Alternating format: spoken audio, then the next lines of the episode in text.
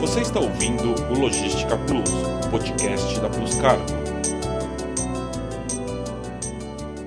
Olá, eu sou Soraya Magdanello e esse é o podcast Logística Plus, o podcast da Plus Cargo. Hoje vamos conversar sobre previsões para o comércio exterior em 2020. Não somos videntes e nem futurólogos. Eu juro, mas estudamos todo o cenário no Brasil e no comércio exterior sobre principais mudanças na economia, legislação e inovação. E é sobre o que pode impactar a sua vida e seus negócios que vamos conversar hoje. Está aqui comigo Denis Tortoleiro, diretor da Plus Cargo. Como vai, Denis? Oi, Soraya, tudo ótimo. Também vamos conversar com o Cássio Torres, diretor também da Plus Cargo. Tudo bem, Cássio? Oi, Soraya, tudo bem? No final de 2018, a Plus Cargo fez uma série de textos sobre o que esperar em 2019. Denis, na sua avaliação, o que realmente aconteceu do que foi previsto? Acordos bilaterais que ajudaram o nosso setor, melhorias, o que ficou parado? Conta pra gente. Com toda a honestidade, eu acho eu, nós esperávamos mais. Temos aí o Mercosul que está perdendo cada dia mais é, importância no cenário global. Temos um grande problema da, do nosso terceiro maior parceiro, a Argentina, né, que segue com um, um problema muito sério na sua economia. E assim, a coisa está muito incerta, muitas incertezas. O acordo com a comunidade europeia, que foi muito bem visto por todos também. Depois chegamos à conclusão de que é um acordo que vai demorar muito tempo para vingar, porque todos os parlamentos precisam aprovar o tal acordo. E um deles não aprovando, o acordo também não, não, não seguirá adiante. Então, assim, é muita incerteza. Espero realmente que essas ideias comecem a ser desenroladas para que a gente consiga realmente evoluir. Potencial o nosso país tem para isso. Cássio, e como estão os números do nosso mercado em 2019? Eles refletem a perspectiva que fizemos no final do ano passado? É, Soraya, a gente, de fato, como disse o Denis, nós tínhamos uma expectativa de um ano em 2019 uh, mais positivo do que de fato aconteceu. Porém, se a gente falar em números, a gente ainda, mesmo com essa queda da, da perspectiva que a gente tinha, nós ainda temos números positivos em relação a 2018. Então, o Brasil, para você saber mais ou menos, o Brasil importou aproximadamente 1 milhão e 700 mil teus né, durante o ano de uh, ah, 2018 e quase 1 milhão e 800 mil teus agora em 2019. É um crescimento tímido, se a gente olhar, uh, são 4%, né? E apenas como um comparativo, 2017 e 2018, no mesmo período, houve um crescimento do mercado na casa de 11%. Então, de fato, houve uma desaceleração. Mas ainda não falamos em retração né? É, mesmo devagar, a, o mercado até outubro teve um crescimento ainda positivo né, em relação ao ano anterior. O que mexeu bastante foi o mercado dos NVOCCs, né? Então, até no passado, o volume de carga que estava na mão dos, dos, agentes de carga, de empresas como nós, tinha crescido em 13% em relação a 2017. Estamos falando de mais de um milhão de teus, desses 1 milhão e 700 na mão dos agentes de carga. E esse ano foi basicamente zerado, né? O crescimento foi de 0,2%. Ou seja, não houve um crescimento de cargas na mão dos agentes de carga. A China ainda representa mais de quase 40% de tudo que o Brasil importa atualmente, sendo que 45% vem do, do Extremo Oriente para cá. Então ainda é um parceiro estratégico e extremamente importante para nós. Porém, porém a, a, a, pluralidade, talvez, dos acordos que o novo governo busca pode trazer benefícios a médio e longo prazo. A balança comercial ainda continua de uma forma ainda equilibrada nesse sentido, né? Por quê? Porque as nossas exportações também elas não cresceram no ritmo que se esperava, mesmo com a alta do dólar agora recente, né? Então, assim, para 2019, se a gente compara com anos anteriores, a gente esperava um crescimento mais agressivo e tivemos um crescimento menor, principalmente através do mês, é, é, a partir do mês de junho. Né? Até junho tivemos um crescimento dentro da casa do que a gente esperava e de junho para frente uma retração maior da economia que trouxe os números que eu acabei de falar agora. E qual a aposta de vocês para 2020 para o nosso setor? Ah, o cenário ele ainda é incerto, né? Não se consegue fazer grandes projeções uh, para o ano de 2020, face o que a gente viveu nos últimos meses e a perspectiva em nível mundial. Né? Nós temos hoje uma indefinição de acordo entre os gigantes China e Estados Unidos, sem uma previsão ainda de, de trégua entre os dois. Nós temos uh, crises nos nossos principais vizinhos, Chile, Argentina, uh, Bolívia. Temos um cenário interno também muito incerto ainda com insegurança jurídica, insegurança nas instituições. Todo esse cenário acaba deixando um, um momento agora de, de fato de indefinição. Porém, a gente tem que trabalhar com a questão otimista. Né? Estamos falando de um mercado de 1 milhão e 700 mil, Deus ainda em 2019, digamos que não haja crescimento em 2020, existe campo a ser explorado ainda.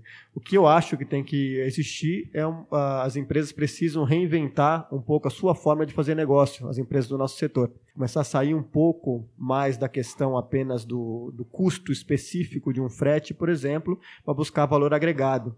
É isso que basicamente os clientes hoje buscam. E em cenários incertos como esse, é o que vão buscar mesmo. É, melhorias das suas atividades, melhorias das suas linhas de fluxo, uh, logicamente agregando valor à cadeia final. Sabe, Soraya, Cássio, assim, se você me pergunta, né, quais perspectivas? Se, se nada mudar, a gente vai ter uma situação muito parecida com 2019. Então, assim, o que eu espero? Espero que as coisas realmente elas elas tenham um segmento, que a gente consiga aprovar as reformas, tenha mais incentivos para os nossos exportadores, que as nossas importações sejam, sejam cada vez mais desburocratizadas, que os impostos sejam cada vez mais justos, que a gente tenha incentivo, né? Hoje a gente, os incentivos são muito poucos. O empresário brasileiro ele tem que, é, ele é um, é um guerreiro.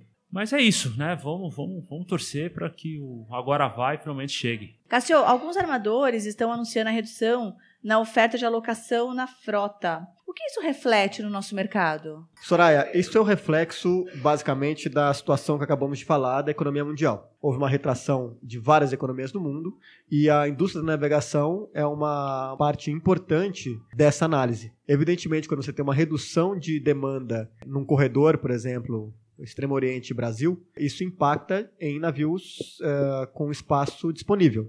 Navio com espaço disponível significa dizer frete caindo. E por mais que hoje haja joints, haja fusões entre armadores, compras entre armadores, uh, o nível do frete ainda não atinge, pelo menos a, a, na média anual, o que os armadores uh, aguardam e esperam, né?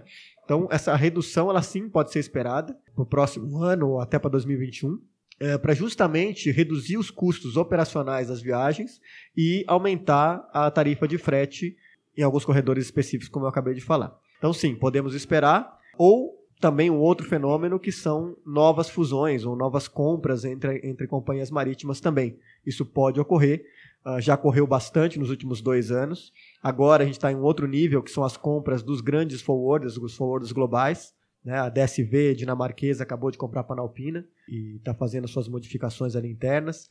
Então é um caminho meio sem volta. Armadores entrando cada vez mais é, na questão. Saiu até uma, uma, uma, novidade no LinkedIn ultimamente agora, que a Maersk vai apostar o próximo ano é, no mercado terrestre, ou seja, vai cada vez mais tentar agregar é, valor é, dentro da cadeia. Uh, armadores comprando ou fazendo seus próprios freight forwarders. Então as empresas estão se reinventando nesse momento, tá? É, e sim, podemos esperar modificações para o ano 2020. Denis, o que a Plus Cargo fez este ano para manter o crescimento e o que ela vai continuar a fazer em 2020? Bom, Soraya, aqui na Plus Cargo eh, nós criamos três pilares. O primeiro pilar é a da capacitação dos nossos funcionários. Então, cada vez mais a gente tem investido em treinamento, em profissionais externos que vêm passar novas, novas tendências, novas informações.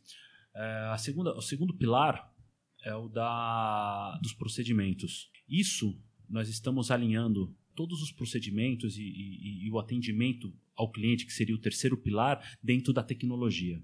Como já, di, já dito aqui em outros programas, é, eu acredito piamente que o futuro da Plus Cargo está dentro da tecnologia.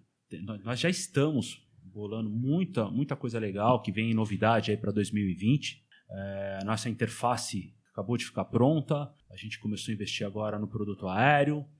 E tem muita coisa bacana surgindo, ficando pronta agora, que a gente começou há três, quatro anos atrás e começou a, a vingar este ano.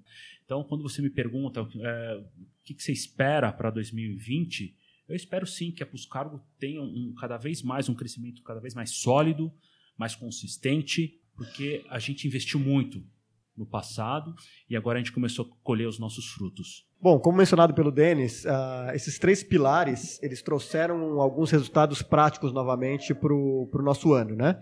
Uh, independente do cenário que nós pintamos agora há pouco e, e relatamos, né, num crescimento retraído em relação aos anos anteriores, uh, a Plus Cargo teve um crescimento abaixo da expectativa para o ano, mas ainda assim acima do que o mercado cresceu, o que nos colocou pela primeira vez entre os 30 maiores forwarders do mercado brasileiro. É, ranking esse que conta com mais de 1.400 empresas catalogadas, né? Então estamos pela primeira vez no top 30. Uh, ah, e a outra boa notícia foi que na exportação nós ficamos entre os 50 melhores também do, do mercado, entre os forwarders de, brasileiros, né? Ficamos entre os 50 melhores, o que também nos coloca numa posição de vantagem e de destaque. Este é o Logística Plus, o podcast da Plus Cargo. Conversamos hoje sobre a previsão 2020 para o comércio exterior. Eu agradeço muito a participação do Denis Tortoleiro. Muito obrigada, Denis. Obrigado, Soraya. E agradeço também a participação do Cássio Torres. Obrigada, Cássio. Obrigado pelo convite, Soraya. Eu sou a Soraya Magdanello e agradeço também a você que acompanhou mais esse episódio. Convido você a seguir a Pluscargo nos principais aplicativos de streaming e também em nossas redes sociais, LinkedIn, Instagram e Facebook, para acompanhar os próximos podcasts. Até a próxima. Obrigada. Você ouviu o Logística Plus, podcast da Plus Cargo.